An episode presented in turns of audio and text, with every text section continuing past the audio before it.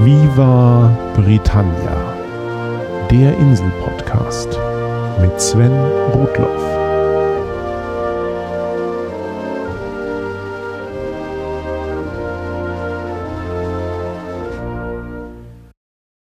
Herzlich willkommen zur Folge 71 von Viva Britannia, dem Podcast über Großbritannien und die Briten.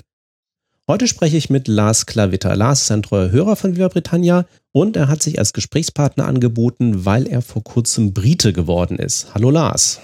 Hallo Sven, danke für die Einladung. ja, gerne. Du bist Deutscher, du lebst und arbeitest in Großbritannien. Wie lange schon? Ähm, jetzt ziemlich genau seit neun Jahren. Also wir sind im Oktober 2006 sind wir mit Sack und Pack umgesiedelt, die ganze Familie und ich. Hm, ganze Familie heißt? Heißt Frau und zwei Kinder, die waren damals sechs und neun Jahre alt. Ja, inzwischen kannst du ausrechnen, ein bisschen älter. Mhm. Wie gesagt, du ähm, arbeitest in Großbritannien. Äh, darf ich auch sagen, wo? Ähm ich bin in der Automobilindustrie. Ich bin äh, beruflich hergekommen und ja, irgendwann hat sich dann ergeben, dass ich, äh, dass ich einfach hier bleiben würde. Mhm. Und dann kam auch die Entscheidung zu sagen, ich möchte die britische Staatsbürgerschaft annehmen. Mhm. Warum? Das sind zwei recht unterschiedliche Gründe. Also der eine ist äh, der emotionale und der andere der bisschen rationalere. Ähm, der, der emotionale ist, dass ich mich einfach hier sehr zu Hause, sehr wohlfühle und ich einfach äh, dieses Zugehörigkeitsgefühl komplett machen wollte und ich, ich wollte gerne Staatsbürger werden. Äh, ich hätte es allerdings nicht gemacht, wenn ich meine deutsche Staatsbürgerschaft dafür hätte aufgeben müssen. Und ähm, da hat sich, soweit ich mich erinnere, vor acht Jahren die Rechtsprechung geändert EU-weit, dass man seine andere EU-Staatsbürgerschaft automatisch behält, wenn man eine zweite annimmt. Und ähm, dadurch war dann der, der, der Schmerz nicht so groß. Also dadurch habe ich den, den emotionalen Teil dann quasi. Äh, der, der rationale Teil ist, ähm, das könnte man jetzt so ein bisschen als, als taktisches Manöver äh, sehen. Man weiß ja nicht, was mit der ähm, EU-Mitgliedschaft ähm, Großbritanniens in Zukunft so passiert. Da wird es ja nächstes Jahr ein Referendum geben. Und ähm, ich möchte einfach sehr gerne auch zukünftig noch ähm, hier wohnen, leben und arbeiten dürfen. Und da hat so eine Staatsbürgerschaft natürlich Vorteile. Hast du jetzt sozusagen die britische Staatsbürgerschaft alleine angenommen oder hat deine Frau das gleiche Verfahren durchlaufen? Ich habe es erstmal alleine gemacht. Ähm, ich bin so ein bisschen das Versuchskaninchen für die Familie. Wir wollten einfach mal, nachdem wir ja keine Not haben momentan, es ist ja nicht, dass uns irgendjemand hier aus dem Land rauswerfen würde. Äh, du weißt ja, dass man als, als EU-Staatsbürger beliebiges Aufenthalts- und Arbeitsrecht hat, ohne irgendwelchen äh, Papierkrieg. Das heißt, da gibt's ja keinen Druck, keine Eile, aber dadurch, dass wir das machen wollten, haben wir gesagt, okay, jetzt, jetzt versuchen wir es mal mit einer Person und haben halt mit mir angefangen. Dann sehen wir mal, wie, äh, wie da so die Bedingungen sind, wie, äh, wie das Prozedere ist, ähm, wie schwierig und wie langwierig das Ganze ist. Und das, das wissen wir jetzt. Und ähm, meine Tochter hat äh, vor paar Monaten auch ihren abgegeben. Ähm, der Grund war hauptsächlich, ähm, dass sie jetzt vor kurzem 18 geworden ist, aber für Minderjährige sind die Gebühren geringer und da haben wir gedacht, okay, dann machen wir ihren noch, bevor sie 18 wird. Und ähm, beim Sohn haben wir noch ein bisschen Zeit, bis der 18 ist und dann würden wir jetzt über die nächsten Jahre wahrscheinlich noch zwei Anträge mehr stellen. Welche Voraussetzungen muss man denn erfüllen, um überhaupt so ein Einbürgerungsverfahren zu starten? Ich hatte auch mal so ein bisschen geguckt, es ist ja sehr unterschiedlich, je nachdem, was man für Voraussetzungen mitbringt. Ähm, wir hatten schon kurz im Vorgespräch gesagt, als EU-Bürger ist es ja dann nochmal einen Schritt einfacher. Aber was muss man so mit sich bringen, um überhaupt dieses Verfahren zu beginnen? Aufs Verfahren selber kommen wir dann gleich noch. Ja, also äh, man muss mindestens fünf Jahre nachweislich ähm, in UK gewohnt haben. Für EU-Bürger sind es interessanterweise sechs Jahre. Das erkläre ich gleich. Das ist ein bisschen paradox. Und dann muss man zwei Bedingungen erfüllen, neben äh, den ich sag mal, äh, offensichtlichen, man muss äh, einen guten Leumund haben etc. Also man muss polizeiliches Führungszeugnis oder das Äquivalent davon muss vorzeigbar sein. Ähm, aber die, die beiden wichtigen Hürden, die man dann noch ähm, passieren muss, sind ein Sprachtest und der sogenannte Life in the UK Test. Das ist also ein ja, äh, Staatsbürgerkunde-Test, könnte man sagen. Warum sind es bei EU-Bürgern sechs Jahre? Ich hätte spontane Vermutung, aber ähm, erzähl ja. mal. Also man muss ein Jahr lang die Indefinite Leave to Remain gehabt haben. Und ein EU-Bürger bekommt automatisch die Indefinite Leave to Remain, also das ist ein, ein permanentes Bleiberecht, nach fünf Jahren. Und fünf und plus ein Jahr, dann sind es bei EU-Bürgern eben die sechs Jahre. Ähm, das, da kommt man aber erst relativ spät drauf, also ich zumindest. Ich hat, hat eine Weile gedauert, verschiedene Klauseln und verschiedene äh, Broschüren zu lesen, bis ich dann auf den Trichter gekommen bin, dass es bei mir sechs Jahre sind. Was in meinem Fall jetzt kein Problem war, weil ich, ähm, ich war zu dem Zeitpunkt schon acht Jahre im Land.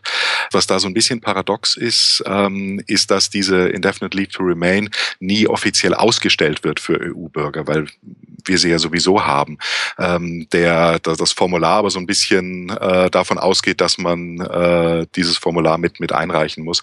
Ähm, da habe ich eine Weile gebraucht, um zu verstehen, was man da jetzt genau machen muss. Es hat sich dann aber als relativ einfach herausgestellt. Ich musste ähm, fünf Jahre lang meine P60s, das sind also die, die äh, Lohnsteuerbescheide, einreichen. Damit konnte ich nachweisen, dass ich ähm, so lange im Land äh, gelebt und gearbeitet habe.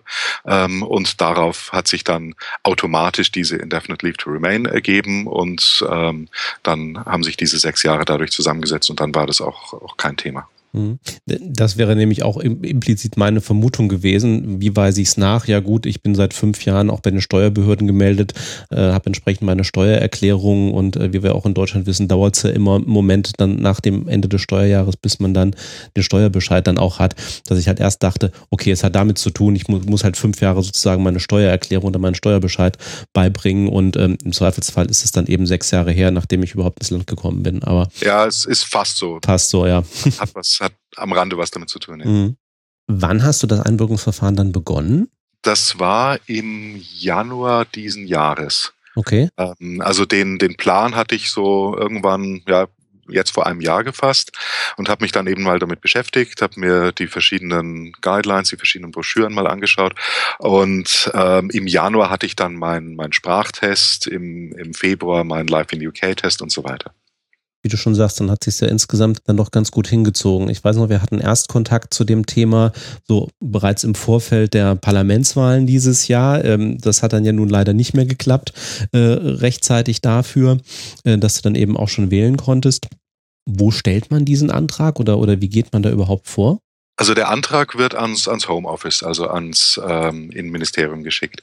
Ähm, man kann sich's einfacher machen, indem man ähm, entweder über ähm, äh, einen Vermittler geht, die einem die ganzen äh, Formulare ausfüllt. Das ist aber für EU-Bürger jetzt nicht nicht wirklich wichtig. Also dass solche Vermittler sind dann eher nur nur dann wichtig, wenn man jetzt einen besonders schwierigen äh, Hintergrund hat, der der das Ganze vielleicht nicht nicht trivial macht. Ähm, was ich gemacht habe und was ich als sehr sinnvoll empfunden habe war, ähm, die Councils, also die, die lokalen Behörden hier, ähm, bieten einen sogenannten Nationality Checking Service an. Das ist bei mir hier der nächste ist in Brighton. Und was die machen, die gehen einfach nochmal den ganzen Antrag mit einem durch ähm, und schicken dann äh, die beglaubigten Kopien der eingereichten Unterlagen ab. Und der Vorteil ist, man kriegt seine ganzen Unterlagen gleich wieder, äh, was bei mir recht wichtig war, weil ich meinen deutschen Pass nicht unbedingt in die Post stecken wollte, weil ich sehr viel reise. Und ähm, Pass wegschicken bedeutet bei mir erstmal dann ein paar Wochen Reiseverbot, was, was bei mir oft ein bisschen schwierig ist. Und also das ist was, das kostet ein bisschen was, ich glaube 70 Pfund oder so, aber das ist enorm empfehlenswert. Da weiß man dann sofort, ob man alles richtig ausgefüllt hat und die würden einen das auch nicht wegschicken, äh, äh wenn irgendwas noch fehlt oder irgendwas falsch ist. Du sagst, dass der erste Schritt ist dann äh, unter anderem ein Sprachtest. Ist das mhm. einer, also dann ein Yelts-Test oder ähnliches, oder ist das ein, ein spezieller Test, den man dann ablegen muss? Das ist der, der standardisierte ähm, Test. Da gibt es ja, ähm, ich meine, europaweit eine, eine Skala, die von A1 bis C2 geht. Also die ähm, A1, A2, B1, B2 und so weiter, mhm. hat also sechs verschiedene Level und man muss den B1-Level davon bestehen. Also der, ja, der, der mittlere Level in etwa. Der aber enorm trivial ist. Also, äh, also auf dem Level sollte man sich schon bewegen, wenn man hier im Land halbwegs funktionieren will. Also ich kann mir jetzt auch nicht vorstellen, dass jemand, der, der den Test nicht besteht, äh, im täglichen Umgang zurechtkommt. Mhm. Ich denke auch jemand, der schon äh, dann wenigstens sechs Jahre im Land zugebracht hat und in Anführungsstrichen überlebt hat, ähm, sollte einen gewissen Level mitbringen und vor allem sich bis dahin dann auch schon so weit durch die Formalien dann äh, durchgewuselt hat, dass es überhaupt zu dem Test kommt. Ja. Äh, das ist ja auch immer nochmal so eine Selbstselektion. Ja, dann der eigentliche Landeskunde Test? Der ist lustig. Der ist, ähm, also ich muss sagen, mir hat es enorm Spaß gemacht. Das ist, äh, man kriegt da ein, oder man, man kriegt es nicht, man muss es bestellen, ähm, ein, eine Broschüre. Das ist so ein weiß nicht, 300-seitiges Buch. Ähm, und da ist ähm, das komplette ähm, Curriculum, was dann in dem Test abgefragt wird, ähm, abgedeckt. Ähm, da geht es um hauptsächlich Geschichte, aber auch Kultur, Sport, ähm, Popkultur. Und ich muss sagen, ich fand es enorm interessant. Also so ein, so ein recht kompaktes Kompendium äh, von allem, was man so wissen sollte. Und ähm, man kann dann immer drüber streiten, ob das jetzt wirklich alles wichtig ist. Da sind so ein paar Sachen drin, die, ich glaube, so ähnlich ist es ja in Deutschland auch, wenn man da den, den Einbürgerungstest macht, äh, ist ja dieser Running Gag, dass die wenigsten Deutschen den wahrscheinlich bestehen würden. Und genauso ist es hier auch, wenn man da ein paar Fragen dann den englischen Freunden äh, vorlegt, die rollen dann auch bloß mit den Augen und wissen jetzt nicht unbedingt immer die Antworten. Aber ähm, im Großen und Ganzen fand ich spannend und hat mir auch enorm Spaß gemacht. Ich habe es eigentlich nicht aus dem Buch gelernt. Ich habe mir eine, eine, App runtergeladen, die es da auch gibt vom Homeoffice ähm, und da kann man Mock-Exams, also, also ähm, äh, Tests äh, mhm. machen, wo man dann schon in etwa sieht, wie man, wie man da so steht. Und das, äh, die, die Passrate, die, ähm, also die, die Hürde, die man überspringen muss, ist relativ niedrig. Man muss 75 Prozent der, der Fragen richtig beantwortet haben und es alles multiple Multiple Choice. Also das ist durchaus schaffbar. Mhm. Wie lange dauert der Test selber und wo findet er statt? Ja, da gibt's auch verschiedene Testcenter, also das ist alles schwer reguliert. Ähm, in dem Fall war auch wieder das, das nächste Testcenter für mich hier in, in Brighton. Und das ist ein computerbasierter Test. Man wird da also in, in einen Raum mit zehn Rechnern reingesetzt, hat äh, nominell 45 Minuten Zeit für 24 Fragen. Also ich kann mir jetzt nicht wirklich vorstellen, dass es da jemanden gibt, der 45 Minuten braucht. Ich glaube, ich bin nach fünf Minuten aufgestanden. Und dann kriegt man direkt äh, äh, äh, im Anschluss kriegt man dann sein, sein, sein Testergebnis überreicht. Ja, und du sagtest schon, das war jetzt schon im Februar, glaube ich, ne, ja. gewesen. Und ähm, dann dauerte es noch wo wir damals E-Mail-Kontakt hatten, da war ich noch jung und naiv und hatte gedacht, ich schaff's noch bis zu den äh, General Elections, also bis zu den Parlamentswahlen ähm, im Mai. Und äh, ja, im Nachhinein, das äh, war komplett unrealistisch. Man kriegt dann, nachdem man, wie in meinem Fall jetzt eben durch diesen Nationality Checking Service, also diesen äh, Dokument-Test, äh, ähm, um zu sehen, ob man alles richtig gemacht hat, gegangen ist, äh, kriegt man dann einen freundlichen Brief vom Homeoffice, ähm, die sagen, dass sie äh, sich bemühen, bemühen werden, es innerhalb von sechs Monaten abzuarbeiten. Ähm, da stecken da so ein paar Konjunktive in der Formulierung drin, da merkt man schon, äh, selbst die sechs Monate müssen jetzt nicht unbedingt eingehalten werden und sind beileibe nicht garantiert. Also es kann im Prinzip jede beliebige Zeit dauern und man hat auch keinen Anspruch drauf. Äh, und man soll bitte schön auf keinen Fall nachfragen. Da, da wartet man dann. Ähm, und in meinem Fall war das jetzt nicht, nicht so schlimm. Wie gesagt, ich hatte ja keine Eile, nachdem klar war, dass es mit den Parlamentswahlen nichts mehr wird. Ähm, gut, habe ich dann halt einfach auf den Brief gewartet und der kam dann irgendwann im Juli, Ende Juli. Und der war dann kurz und knapp und da stand dann bloß, ähm, wir freuen uns, Ihnen mitteilen zu können, dass Ihr Antrag angenommen wurde und dass man dann doch jetzt bitte die Einbürgerungszeremonie buchen soll. Genau, das hatte mich dann auch nochmal, äh, das heißt nicht gewundert, ähm, nachdem ich es dann gelesen hatte äh, von dir in der E-Mail, dass diese Zeremonie bevorsteht, äh, hatte ich gleich Bilder vor Augen aus den einschlägigen amerikanischen Serien, wenn sich dort jemand irgendwie einbürgern lässt und dann irgendwie, weiß nicht, Eid auf die Verfassung oder wie auch immer leistet. Ähm, muss ich mir das ähnlich vorstellen? Ja, absolut, ganz genau so ist ähm, sehr nostalgisch, sehr äh, würdevoll. Ich muss sagen, mir, mir hat es mir hat's enorm Spaß gemacht. Es war ähm, auch ein klein bisschen emotional, muss ich zugeben. Ähm, also wir waren da in, in, in Brighton in der Town Hall. Da waren äh, verschiedene lokale Würdeträger. Ein Sheriff war da, eine Dame in Gala-Uniform quasi. Ähm, ja, und dann muss man tatsächlich einen, ähm, also man kann einen Oath of Allegiance, also einen, einen treue Schwur oder eine Affirmation of Allegiance für für nicht-religiöse abgeben.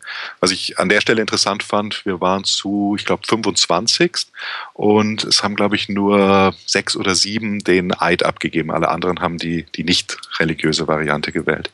Danach kommt dann ein, ein Pledge, ähm, in dem man die, die Einhaltung der Gesetze und ähm, die Treue zum, zum Land äh, bestätigt und dann singen alle die Nationalhymne.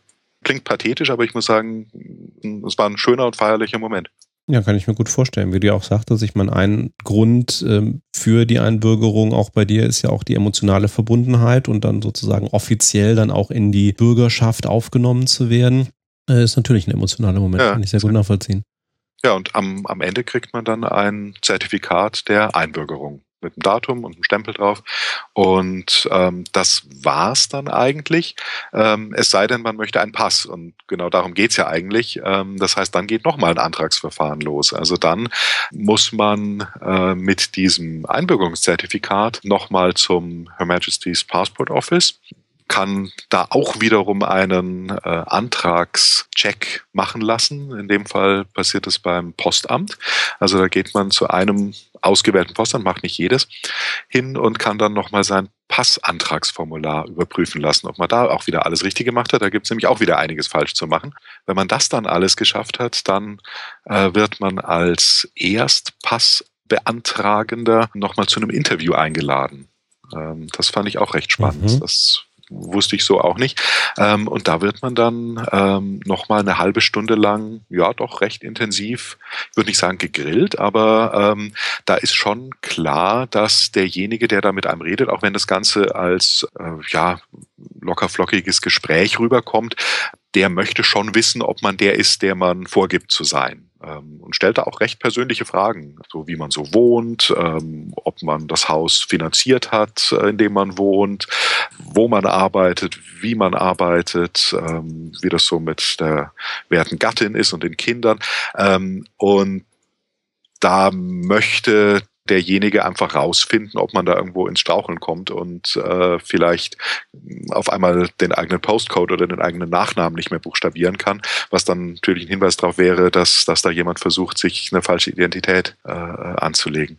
Mhm. Ist es natürlich auch insofern wichtig, das Thema hatten wir auch schon häufiger, sowas wie ein Personalausweis oder ein Meldewesen vergleichbar zu, zu Deutschland gibt es ja in Großbritannien nicht und ein Pass ist dann ja wirklich sozusagen das Dokument schlechthin, eben nicht nur im Land selber, sondern äh, dann ja insbesondere auch international für Reisen und dich eben als äh, britischer Staatsbürger dann auch auszuweisen und ähm, ja, dann kann man auch ein Stück weit nachvollziehen, dass man da vielleicht noch ein bisschen genauer hinguckt, wenn man eben nicht sagen kann, ja, ähm, ich habe hier schon äh, x Dokumente, aus denen ganz klar hervorgeht, das ist ein Proof of Identity, das ist auch wirklich der Lars Klavitter, der da vor mir sitzt ja. ähm, und ähm, der dann eben auch den, die Anbürgerung hinter sich gebracht hat. Ja. ja, und dann ist wahrscheinlich wie in Deutschland, dann dauert es nochmal eine entsprechende Zeit, bis man den Pass dann auch bekommt.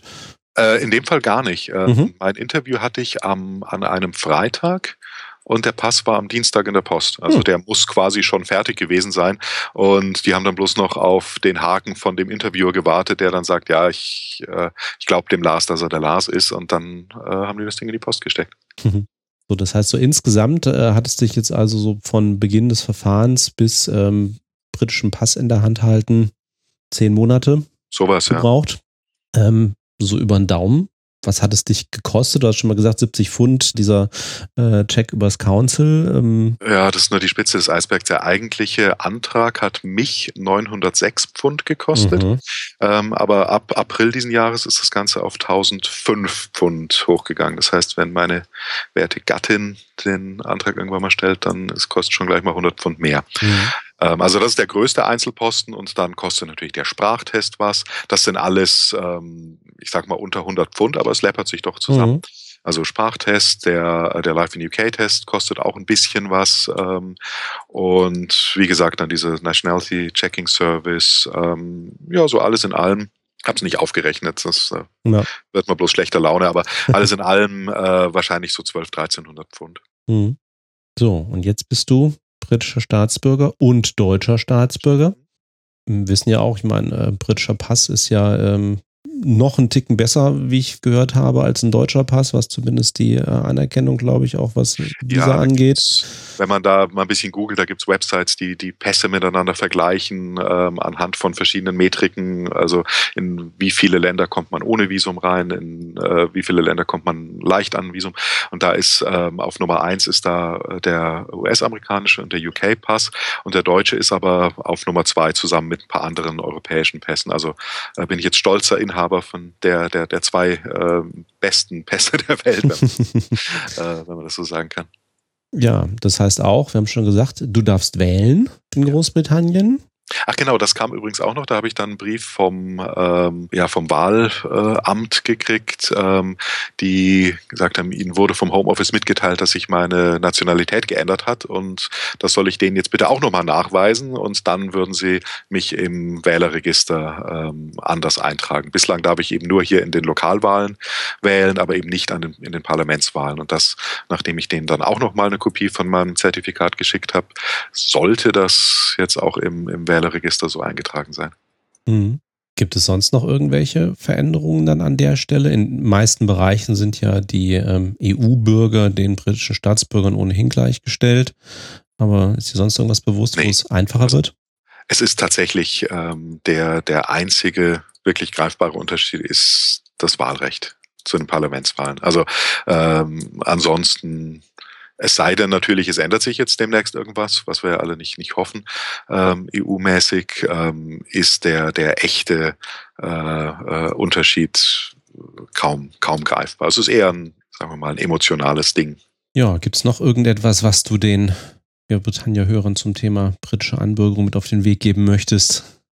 Ja, eigentlich nur, dass äh, ich den, den Prozess genossen habe. Ich fand das alles sehr spannend, aber ich hatte ihn unterschätzt. Ich habe nicht gedacht, dass es so lang ist und ich habe nicht gedacht, dass es so viele ähm, kleine Schritte noch gibt. Aber ähm, ich fand es auf eine gewisse Art auch ähm, hat Spaß gemacht und hat ähm, eben, weil ich ja das Ziel vor Augen hatte, ähm, hat mir auch was gebracht. Und ich, ähm, das muss natürlich jeder für sich selbst entscheiden. Ich kann jetzt Natürlich würde ja auch keinen Sinn machen, jetzt zu sagen, ich würde das jedem empfehlen. Das muss ja jeder wissen, ob ihm das emotionale oder rationale Vorteile bringt, so wie jetzt in meinem Fall. Aber für mich war es die richtige Entscheidung und ich fühle mich sehr gut dabei. Und ich freue mich auch jetzt sukzessive, ähm, dass meine Familie dann ähm, da auch eingebürgert wird. Ja, wunderbar. Dann nochmal herzlichen Glückwunsch für die doppelte Staatsbürgerschaft an der Stelle. Danke. Und äh, alles Gute dann auch für die Prozesse für deine Familie. Und äh, ja, vielen herzlichen Dank für den Einblick in das britische Einbürgerungsverfahren. Sehr gerne. Dann alles Gute. Bis dann. Danke. Ciao. So viel zum Gespräch mit Lars Klavitter und das Thema Einbürgerung. In der nächsten Folge von Viva Britannia geht es auch um Wohnsitze und zwar um königliche und andere britische Residenzen. Bis dahin, thanks for listening, cheers and bye bye.